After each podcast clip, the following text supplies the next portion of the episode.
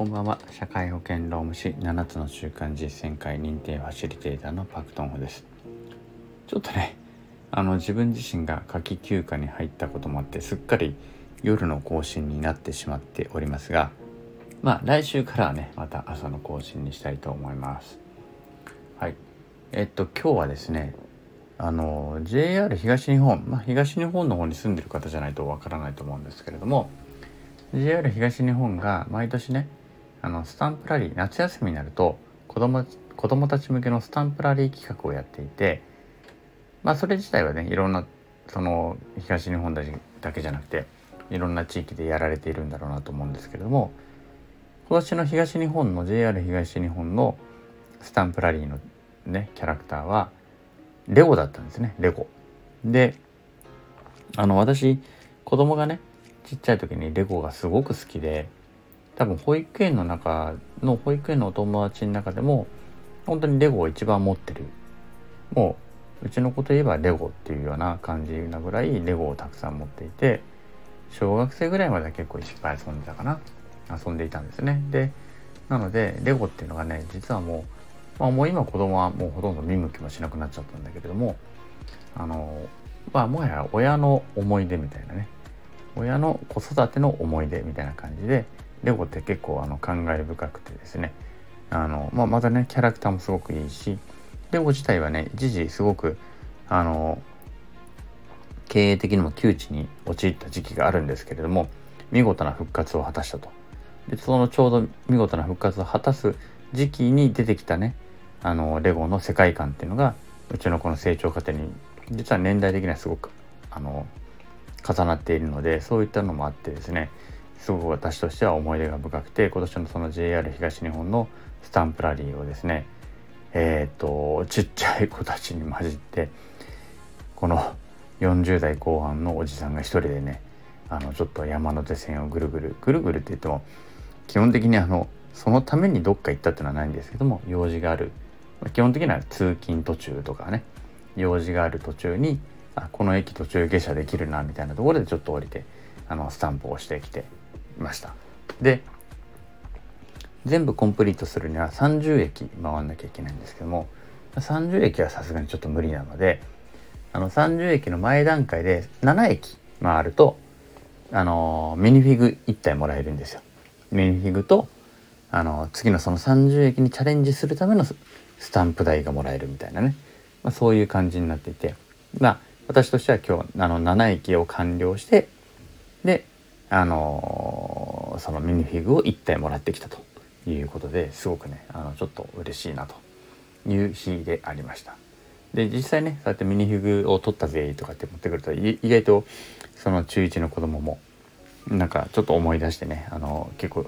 ミニフィグ触って遊んでたりとかしててあやっぱりなんかレゴってなんかあの世界観ほんとすごくいいですよね。すごく本当いい世界観作ったなと思ってあの思ってるところであります。うん、で、えっと、ちょっとねお話ししたかったのはそこでねまあちょっとこれはね残念な話なんですけれども一応あのそのこのスタンプラリーに参加するにあたって各駅で JR の駅で配られているそのスタンプ台ねスタンプ帳を無料でまあ配布されているわけですよね。ラックに置かれていると。でそれを持ってみんなスタンプラリーに参加するわけなんですけれども一応 JR 東日本としては1人1枚にしてねってのを言ってるわけです。うん、でないとね1人何枚も何枚も何十枚も持ってスタンプ同じ駅でバーッとね例えば新宿とかでブワーッと何十枚も押して次に池袋とかでブワーッと押してでその人が一人でミニフィグいっぱい持ってっちゃったら困っちゃうわけですよね。まあ、もちろんこれあのスタンプ集めた後にニューデイズで500円以上の買い物しなきゃいけないとかっていう条件は一応一応あるんですけれども、まあ、とはいえあの一人の人がねそうやって恣意的にねあの一人でスタンプ台をその占領してスタンプ押しまくってでミニフィグ持ってきまくってっていうのはやっぱ困っちゃうということでみんなが楽しめるように JR 東日本としては当然ね1人1枚スタンプ帳は1人1枚でお願いねっていうのをやってるわけです。なんだけどやっぱりね、まあ、今日はね実はとある駅ではちょっとねあの山手線のとある駅を通ったんですよ仕事の関係で。でもうそこのスタンプはもう押してあったので私は別にスルーだったんですけども、まあ、一応チラッと見たらちょうどねこのスタンプ帳をね5センチぐらいに積まれたようなスタンプ帳を持って必死になってそのねとある駅のスタンプを押しているまあ男性ですね中年男性にを見てしまったと。で後ろに人が並んでいるにもかかわらずとかでそうでなくても他の時にも最初の頃ね本当にこのスタンプラリーが始まった時期も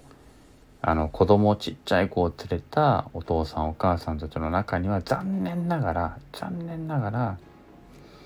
明らかに人数を超えるだけの枚数を持ってスタンプ帳にスタンプをしている人たちもいたりとかしたわけです。うん、でそれはね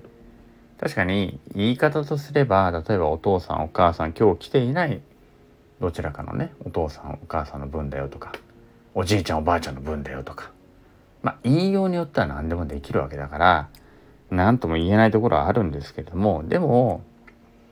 一応一人一枚ちゃんとスタンプ帳を持ってスタンプラリーしましょうっていうのがやっぱりルールなわけですよね。それがやっぱり暗黙のルールまあ暗黙というか JR 東日本はそうやってやってくださいって言ってるわけであってそれがルールであってそうやってみんなで一生懸命集めてよっしゃって言ってミニフィグもらいに行くのが楽しいゲームだと思うん。です。でそれをもちろん。ズルできるん。ですよぶっちゃけね。当たり前のようにズルできるわけですよそん。なものは。でもそれをやるのかやらないのかっていうのは人の行動として大きく違ってくるしそれをましてや後ろに子供が並ん。でるとか自分の子供がそこの目の前にいるとかっていう時にそれをするのかしないのかっていうのがちょっとね問われるのではないのかなというのを私は思ったわけです。もちろんいや関係ねえよっていう人もたくさんいるとは思います。たくさんいると思う。でも僕はそれはちょっと嫌で私の行動指針としては自分の行動を人あの自分が今しようとしている行動を子供に見られても恥ずかしくないかどうかっていうのをいつも子供のあの自分の行動指針にしていてその指針で考えた時にそれはちょっと嫌だなと。僕自身は思う。人は知らないですけどね。僕自身は思う。なのでちょっと嫌だなっていうふうに思ったっていうのとでもしもねいやでも釣ったって自分がやんなかったって他の人もやってんだから関係ないでしょと。関係ないかったり他の人もやってるのに自分だけそれをやらなかったら損でしょと思う人がいるのであればいるのであればですよ。是非ねあのー、そこもちょっと考え直してもらいたいなと思うんです。でいつものようにちょっとね7つの習慣に戻るんですけども7つの習慣簡約版のね468ページ。468ページにこんな章があるんです。流れを変える人になるっていうところがあってここにねそんなことこういうことが書いてあるんですよ。うん。子供たちに翼を与えるというのは前の世代から引き継いできた悪い脚本効果効果的とはかけ離れた生き方を乗り越える自由を与えることだと思う。私の友人で同僚でもあるテリー・ワーナー博士の言葉を借りれば流れを変える人になることだ。実りのない生き方の脚本を次の世代にそのまま手渡すのではなくその脚本を変えるのである。脚本を書き直しその過程で人間関係を育てていくのだ。うんっていうようなね文章があるんです。つまり自分が前から受け継いできた悪い脚本っていやこういう時に自分もそここう同じことしなかったら損でしょとみんな悪いことしてるのなんで自分だけやっちゃいけないのよっていうのはこれは前の世代から引き継いできた悪い脚本だと思うんですね。でこれをねここを乗り越える自由を与えるっていうのが我々の責任だと思うんですよ。いやそうじゃないよこんなとこに縛られるなと。君が君がというかまあ私たちのねあの広大にあたる人たち子供たちがそうではなくてちゃんと守り守りたいことを守れる自由を残してあげなければいけないのではないのかそれができるのは我々大人の責任だしそれが流れを人流れを変える人になるということなのではないのかということをまあすごくね強く思ったわけなんです。みんなやってるから自分もやんなきゃ損なんだよっていうことではなくてそれってすごく不自由ですよね。みんながやってるから自分もやんなければいけないってすごく不自由ではなくてそうではない生き方をちゃんと選択させる生き方を大人自身がしなければいけないと私自身は思っているわけなんですね。それが流れを変える人になるということなのだろうというふうに思った次第です。うんまあ、ということでねなんかあのちょっとねあの新規臭い話にはなったんですけどもすごく嫌だなと思ったということと私自身それをやらないことによってその流れを少なくとも私と私の子供のところでは止めたいそういうことはやめようぜと言える流れをここで止めたいという思いがしたのでもしね共感できる方がいらっしゃれば是非一緒にこういう流れを止めて流れを変える人になっていただきたいなということを思った次第であります。はいまあ別にあのスタンプラリーだけの話じゃなくて、他にもいろんなものがあると思うんですけれどもそういうねあの倫理観に反することとかさそういったことをね一緒に止めていける流れを変えていける人になれる人が一人でもたくさん生まれてくるとあのこの世の中ってもっといい世の中になるのではないのかなという思った次第であります。